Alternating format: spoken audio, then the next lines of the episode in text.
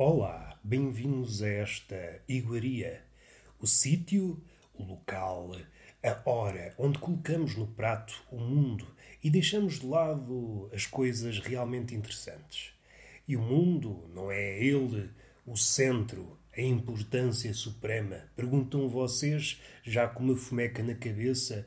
Ora, quando sucede esse fenómeno, a larica no miolo, estão em vias de enverdar pelo caminho do conhecimento. Espero que tenham autorização do vosso encarregado de educação e vamos fazer uma viagem em direção ao conhecimento.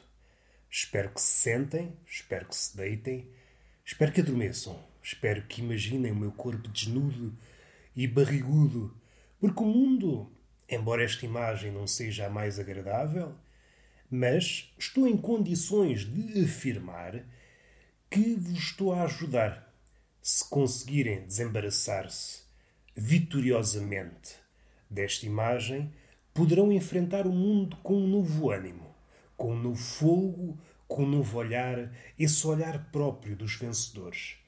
Porque vida é feita desses apiadeiros trágicos e cabe-nos a nós chorar, porque as coisas têm que ser choradas, as coisas têm que ser escarnecidas, dado que é um apiadeiro, não será totalmente disparatado esperar que em cada um deles se encontre uma taberna ou algo do género. Então há esse sítio propício ao convívio e propício ao sopapo. É um sítio, é um pavilhão multiuso, uma taberna. É um sítio onde vamos para conviver e um sítio onde vamos para batalhar. E, quem sabe, uma coisa antiga, algo que já não é deste tempo. Espero que os mais novos compreendam esta palavra, o diálogo. O convívio, assim a traço grosso, envolve todas estas coisas. Embora, e aqui enverdamos perigosamente em direção ao nosso século, que é um século manco, afónico, embora grite, afónico no sentido em que não diz nada com nada. É nesse sentido, se espremêssemos o grito deste século, perceberíamos o que é que ele está a queixar. Ele não tem dores, quer é fazer-se notar.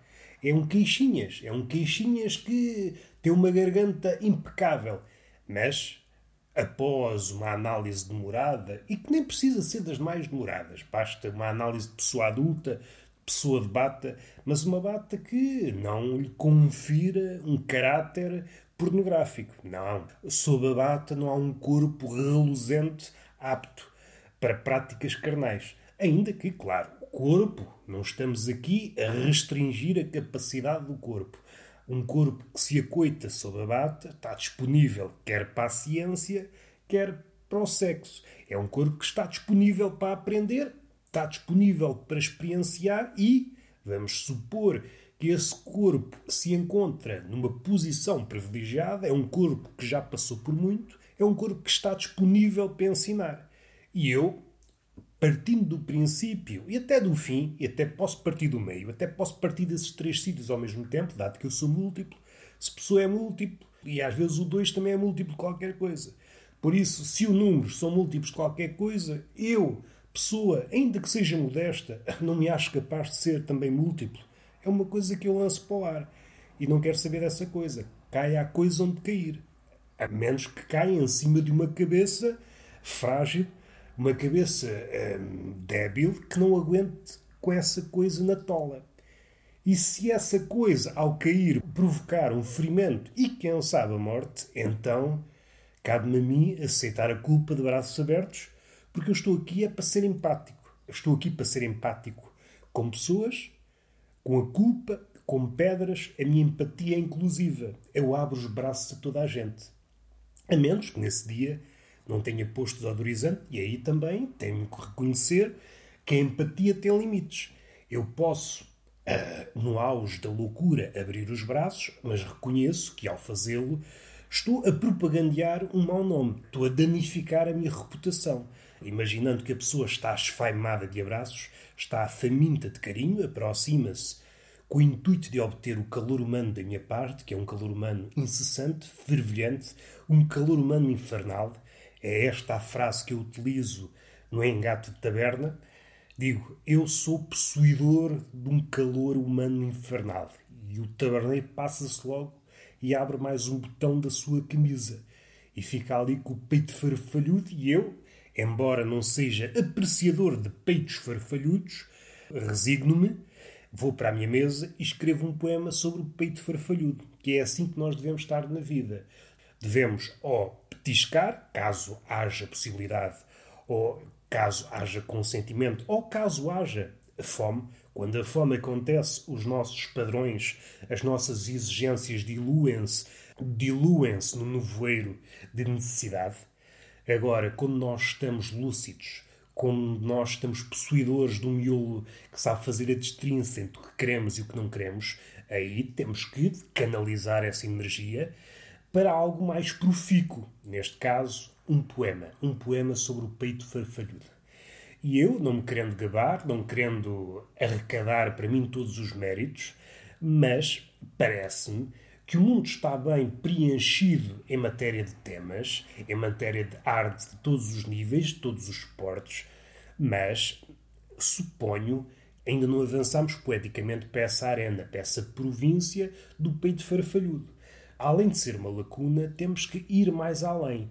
O peito farfalhudo pós-tempoema pode dar aso às gerações vindouras, ao contactarem com o poema, pode fazer com que se levem pode abrir novos caminhos. Nunca sabemos onde é que vamos beber.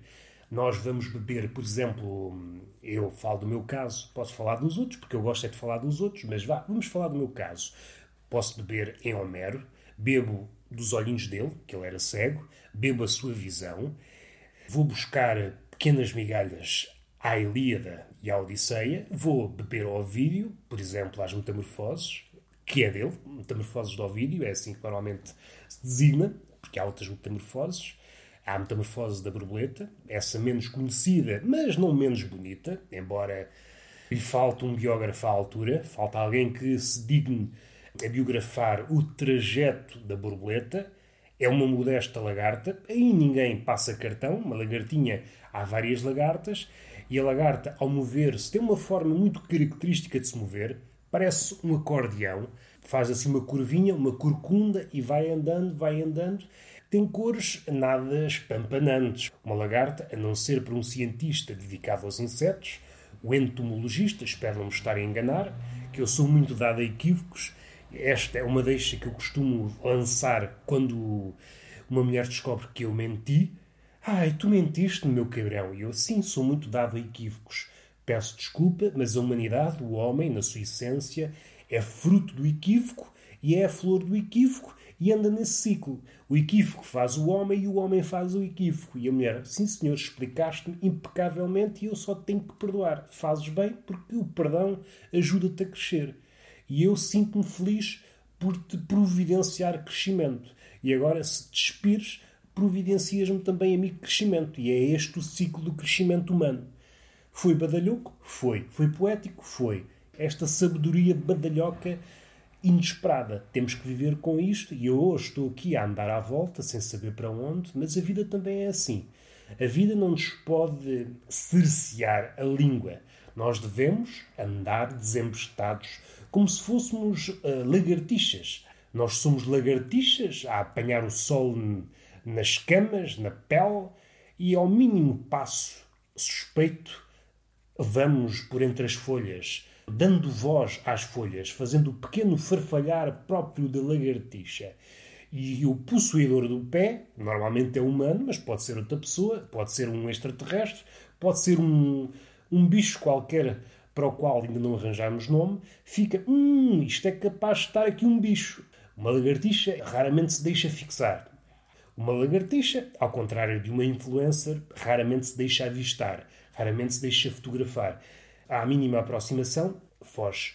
E eu revejo-me nessa lagartixa. O meu coração é uma pequena lagartixa, é um coração no âmbito, como é que eu ia dizer, naquele prelúdio que, vamos supor, se a coisa se concretizar saudavelmente desemboca na fudanga, o meu coração é uma lagartixa, está ali. Mas ao mínimo embate, ao mínimo passo suspeito, é um coração que foge e se esconde através das folhas, dessas folhas castanhas do outono. E eu tombo, tombo poeticamente sobre o balcão. E o taberneiro pergunta: Estás bem? Porventura não me queres dar um beijo na boca? E eu pergunto: Quem és tu? E ele, não faço ideia. E eu, oh, és igual a mim, vamos casar-nos. E é este o tipo de conversa que eu gosto de ter com as pessoas, sobretudo se for acompanhado por uma mini e por um pires de termossos. E eu agora vou reaproveitar uma pequena lasca de conversa que eu ouvi há pouco. Podemos levar esta conversa para a vida ou levar para a cova. Vocês estão aptos a fazer a escolha. Estavam três amigos numa pastelaria, ali a, a esvaziar garrafas de cerveja, e entretanto mete-se uma nova rodada, há alguém que diz é mais três cervejas, e há alguém que diz um dos três elementos, não, não, para mim não, que eu não bebo. E a pessoa insiste, há três, bebes o quê? Bebes, bebes. Ah, não bebo não, que eu já disse não bebia. Então está bem, são duas médias, é uma mini. E a pessoa concordou. E esta conversa é a súmula do entendimento humano da negociação diplomática. O homem, aquele que disse primeiramente não, eu não bebo mais, eu já disse que não bebia, teve que se render à força das massas. Não, tens que beber, vieste aqui para conviver, às 10 da manhã já embrocaste várias cervejas e não vens para aqui dizer que não bebes. Era só o que faltava teres livre-arbítrio. Não, tu aqui não escolhes nada. E então a pessoa negocia, já que é impossível não beber, bebo, mas bebo um bocadinho menos. E isto é negociação. É este episódio podemos levar para todo o lado, pela mão e apresentar-lhe o mundo. É exemplar, tanto é para a vida dita caseira como para a vida dita global, entre países e assim assado. Se está assado, se a ideia está assada de um lado, é preciso virar, caso contrário, fica assado de um lado e cru do outro. E vocês não querem isso. Não querem isso para a vossa vida e não querem isso para o vosso pensamento. Que vocês, nesta altura, estão a pensar algo, estão a tentar engendrar um bife com essas características e não conseguem. Porque há dias, 2 mais 2 é 4. Mas também percebo, nós, quando somos pressionados, a resposta não surge. Nós sabemos que em casa é muito mais fácil. Agora, quando vamos à televisão, hum, a resposta não sai. Dizemos palavras ao calhas como se estivéssemos no Twitter. Porque eu suspeito, não tem nada a ver, mas eu só estou a colar pensamentos uns nos outros, como se fosse uma freira passando os bugalhos do rosário, e cada bugalho é uma ideia que pode ter ou não correspondência com a próxima, eu estou desconfiado que o moralista contemporâneo, esse sujeito que se diz humorista, mas que não é, na verdade não é, se definirmos humorista como aquele que tenta, e o tentar é um verbo precioso neste caso, porque há aí muitas confusões nessas cabecinhas que pensam que o humorista acerta sempre, como se o homem não fosse perfeito, mas coube ao humorista a honraria da perfeição. Teve a sorte. Ele é perfeito, os outros não, e por isso não pode errar. Porque se ele errar é porque não está a dar o devido valor à perfeição que tem. E eu compreendo essa situação. Agora, no caso do moralista, que é também humorista, e se rima tem algum fundo de verdade e uma superfície, porque estamos aqui a pensar nas coisas em altura, hum, estou desconfiado que ele, quando foi criado, quando Deus estava a distribuir o humor, ele estava a repreender um anjo, a dizer: Não, então tu portaste mal. Uma criatura imaculada a ser repreendida pelo futuro humorista. E eu, é pá, isso sim é triste. E a dizer: Não, a tua forma, o teu posicionamento político não é, não é bonito. Tens de decidir pelo sexo. És assim, agora não tens sexo. Não, tens de tomar partido. Disse o moralista, humorista, antes de ser criado. E Deus ficou triste estava ali a distribuir pasadas de humor pelas pessoas e o moralista, por via de estar a discutir com o anjo, ficou sem nada, ficou apenas parvo, com o nariz empinado. Que é muito isso que o moralista é, por vezes, é um nada de nariz empinado. Nós esprememos as palavras, percebemos, opa, isto não dá sumo nenhum. Parece aqueles limões cascutos, têm muita casca, mas nós esprememos, esprememos, aquilo dá meia gota, se tanto. E temos que acreditar que aquilo nos vai matar a sede. Mas eu não acredito que o sumo proveniente desse moralista me mate a sede. Eu sou, sou do tempo em que a arte matava a sede. Matava a sede até no deserto, onde a água não era esperada. É por isso que eu costumo reagir de uma forma comichosa. Posso não verbalizar, mas estou a trabalhar para isso. Estou a trabalhar para fazer cócegas ao moralista. Claro, claro. O moralista é apenas um pacóvio que aproveita esta vaga de estupidez. Estamos a viver a idade de ouro da estupidez, o moralista aproveita, nem tem que dizer nada de especial, tem apenas repetir coisas, um refrão que vem de fora, ele traduz na sua língua de pacóvio, na sua língua banca, e pronto, tem vida feita. E como ninguém diz coisa com coisa, como isto é tudo desmemoriado, ninguém se lembra o que é que aconteceu há 5 minutos, somos todos peixinhos nos aquários das redes sociais, Ninguém quer conflitos a não ser pela via de indignação. Quando se junta uma matilha, ui, vamos lá morder no coitado. Há empatia, empatia, ai, cuidado com, com as vítimas, ai, cuidado com os desfavorecidos, ai, cuidado com as proporções da, da cólera, mas assim que vem um indefeso, ui, cai tudo em cima, como bons humanistas que são. Ora, a razão, como os mais fervorosos adeptos eh, de certas seitas dizem, é uma ex-província do falo, Pensa aqui no falo, não no verbo falar, mas no pênis. E agora vamos entrar numa razão que não é bem uma província do falo, não é uma província da cona, é uma província sei lá do quê. Se calhar é a província da merda. Porque é um discurso que não é nada. É um discurso que não tem as garras de fora. É um discurso que à superfície parece que vende amor, mas não. É um amor armadilhado. É um amor cheio de linhas, de asteriscos. E se nós fôssemos ler as letras miúdas desse contrato, desse amor, percebíamos que estávamos a escavacar, a foder a nossa vida toda. É cenas que eu lanço e ficamos assim que é para não ver chatices. Estávamos aqui a falar de amor, seria errado da nossa parte partirmos para a agressão. Temos que é partir para o amor. O amor não temos que falar no abstrato, temos que concretizar o amor pela via modesta do sexo. É isso que eu peço às pessoas. Quando vejo as pessoas, ai, ai, o amor, o amor, o amor no abstrato, calminha, calminha, vamos lá concretizar o amor no concreto. Perdoem-me a redundância, mas o mundo está feito de redundâncias e se o mundo, esses arautos da empatia caduca, do amor oco, são papagaios que estão sempre a papaguear esse eco de nariz empinado, eu também posso, de quando em vez, ser tautológico. Posso, de quando em vez, dizer a minha redundância. Eu gosto é de apocar esses meninos, gosto é de armadilhar esse terreno que eles têm para si. E está feito. Hoje não há beijinho, há apenas uma palmada mais robusta, porque agora mete-se o fim de semana e vocês têm que acumular conhecimento. Tem que haver um incentivo para que vocês se debrucem sobre o conhecimento.